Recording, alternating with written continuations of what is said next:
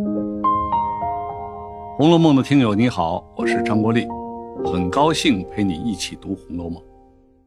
这第五回啊，是所有《红楼梦》初读者的噩梦，因为这一回有大量的诗词、谜一样的谶语，谶语就是预言式的话语，听的人是云里雾里。可是这一回又太重要了，这回的判词和《红楼梦》曲子，隐藏了整部书中。所有重要人物的命运。我们知道，《红楼梦》的原作只有前八十回，后四十回是别人续写。正是有着第五回这些预言性的东西，我们才能推断《红楼梦》中很多人的结局。贾宝玉在薄命司里看到的册子，有正册、副册和右副册。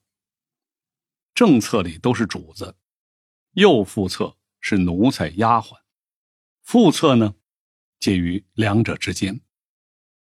他呀，先打开了副册，第一个写道：“霁月难逢，彩云易散，心比天高，身为下贱。风流灵巧招人怨，受邀多因诽谤生，多情公子。”空牵念，霁月指雨停了，天气晴朗，挂着明月。彩云等同于文，合起来这不就是晴雯吗？这一段是宝玉的丫鬟晴雯的判词，她的性格特点就是风流灵巧，最终却招人怨恨，受邀多因诽谤生，说明她因别人的诽谤。而短命早死。接下来，贾宝玉看到了一簇鲜花，一床破席。破席的席，这和袭人的袭是谐音呢。袭人又姓花，很明显指宝玉最重要的大丫鬟袭人。判词说：“汪字温柔和顺，空云似桂如兰，堪羡幽灵有福。”谁知公子无缘。大概的意思是啊，袭人这样温柔体贴的性格又好的人，最终却没有能和贾宝玉在一起，而是嫁给了一个戏子。幽灵指的是贾宝玉的朋友，唱戏的蒋玉菡。公子那当然是指贾宝玉了。由此我们也知道了袭人后来的下落。接着，宝玉打开了副册，图画上。画着一株桂花，下面有个池塘，水干涸了，莲枯藕败。你再看判词：根病莲花一经香，平生遭际实堪伤。自从两地生孤木，致使香魂返故乡。还记得被薛蟠买走的英莲吗？他后来改名香菱。莲花枯萎败落，说明他最后也受到折磨而死。折磨他的是谁呢？那株桂花香指薛蟠后来娶的老婆夏金桂，香莲就是被他虐待而死。两地生孤木，用的是拆字法，两地那不就是两个土字吗？是吧？再加一个木字，那就是夏金桂的桂。接下来进入正册的判词，头一页上画着两株孤木，树上悬着一围玉带，又有一堆雪，雪下一股金钗。两株孤木是个林字，又有玉带，这很明显指的是林黛玉。雪谐音薛，簪子和钗都是一种头饰，那这句指的就是薛宝钗了。判词说：“可叹停机德，堪怜永续才。欲戴林中挂，金簪雪里埋。”停机德用了岳阳子妻子的故事，说古时候啊，有个叫岳阳子的人，他外出求学，没多久又返回到家中，他的妻子当时正在织布，用剪刀把快织好的布一下子剪断了。以此告诫岳阳子，做事不能半途而废。岳阳子幡然醒悟，果然学有所成。这个典故用来说明薛宝钗有德，永续才用了东晋才女薛道韫的典故，指林黛玉有才。玉带林中挂，那林黛玉的结局就是死了。雪中埋的金簪是受人冷落的意思，宝钗的结局也不好。随后，贾宝玉看到一张弓，谐音宫廷的宫，挂着香橼。香橼是一种植物，谐音元春的元。元春是皇帝宫里的妃子。这条说的是元春是皇帝宫里的妃子，那这条说的就是她了。判词说：“二十年来辨是非，榴花开处照宫闱。三春争及初春景，虎兔相逢大梦归。”二十年，这是指他在宫里待的时间。榴花是石榴花，那盛开在五月，正是最艳丽的时候，暗示元春在五月被封为妃子，在宫里一时非常风光。三春呢，是指迎春、探春、惜春，这三个妹妹都比不上元春。虎兔相逢大梦归，是指在虎年和兔年交接的时候。元春会死去。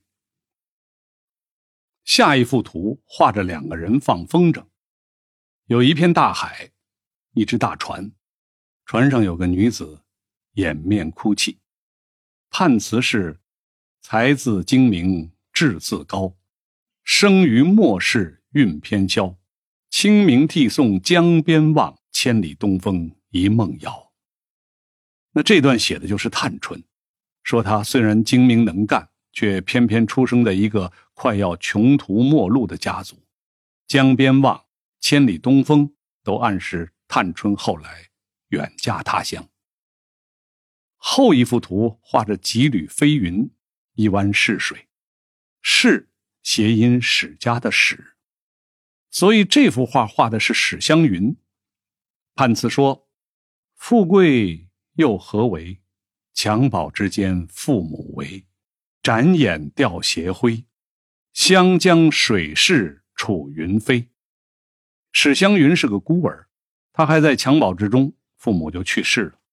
湘江这句用了娥皇女英的典故，暗示史湘云结婚之后不久，丈夫就死去了。随后一幅图画着一块美玉，落在泥垢，明显指的是妙玉。妙玉啊，是在贾府大观园里修行出家的女子。判词说：“玉洁何曾洁？云空未必空。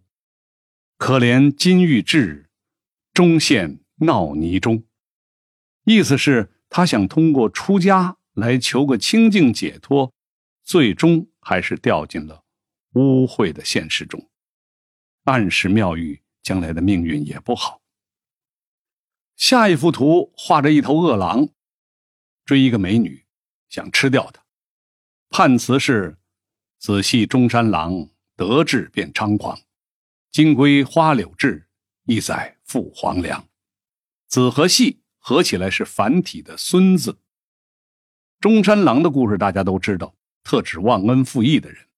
这里讲的是迎春的事，她后来嫁给了一个叫孙绍祖的人。孙绍祖本来是贾府帮助过的人，最后却在结婚一年之后折磨死了迎春。之后画的是一座古庙，里面有个美人独自坐着念经。判词说：“看破三春景不长，姿衣顿改昔年妆。可怜绣户侯门女，独卧青灯古佛旁。”这段说的是惜春后来出家当了尼姑。缁衣指僧人穿的衣服，其实，在后文有好几处都能看出来，惜春对佛教感兴趣。下一幅图画的是一座冰山，冰山上有一只雌凤凰。判词说：“凡鸟偏从末世来，都知爱慕此生才。一从二令三人木，哭向金陵事更哀。冰山，那太阳一出来就会融化掉，暗示不能长久。雌凤凰当然指的就是王熙凤了。凡鸟两个字合起来也是繁体凤凰的凤。一从二令三人目，指她的丈夫一开始是服从她，后来呢又命令他。人和木合起来是个休字，指最后把她给休掉了。最后一句指王熙凤的死亡。再下一幅图画的是荒村野店里。有位美人在纺织，判词是：事败休云贵，家亡莫论亲。偶因寄刘氏，巧得遇恩人。这是王熙凤的女儿乔姐儿的判词。因为王熙凤她帮助过刘姥姥，按照判词的说法，后来正是因为这偶然的帮助，刘姥姥才在贾府危难中救了乔姐儿。下一幅图。画了一盘兰花，旁边有一位穿着凤冠霞帔的美人，判词是：桃李春风结子完，到头谁似一盆兰？如冰水好空相妒，枉与他人作笑谈。第一句的完谐音是李纨的纨，李纨的儿子又叫贾兰，和画面正好一样。所以啊，这段说的是李纨，暗指后来李纨的儿子贾兰做了官，作为母亲，她也受到了封赏，穿上了凤冠霞帔。可是他守了一辈子寡，最后换来这些，又有什么意思呢？只能成为别人说笑的谈资。最后一幅图画的是在高楼大厦里，有位美人悬梁自尽，判词是：晴天晴海换情深。情既相逢必主淫，蔓延不消结容出，造性开端实在宁。这可是秦可卿的判词，暗示秦可卿等人在宁国府有隐秘的奸情。最后两句的意思是：不要说不肖子孙是从荣国府出来的，其实开头作恶的人是在宁国府。金陵十二钗的判词给大家就说到这儿，肯定有朋友觉得还是不好理解呀。没关系，第五回只是《红楼梦》这本大书的开篇部分，金陵十二钗的很多故事都在后头，你还没听到，自然有一些陌生。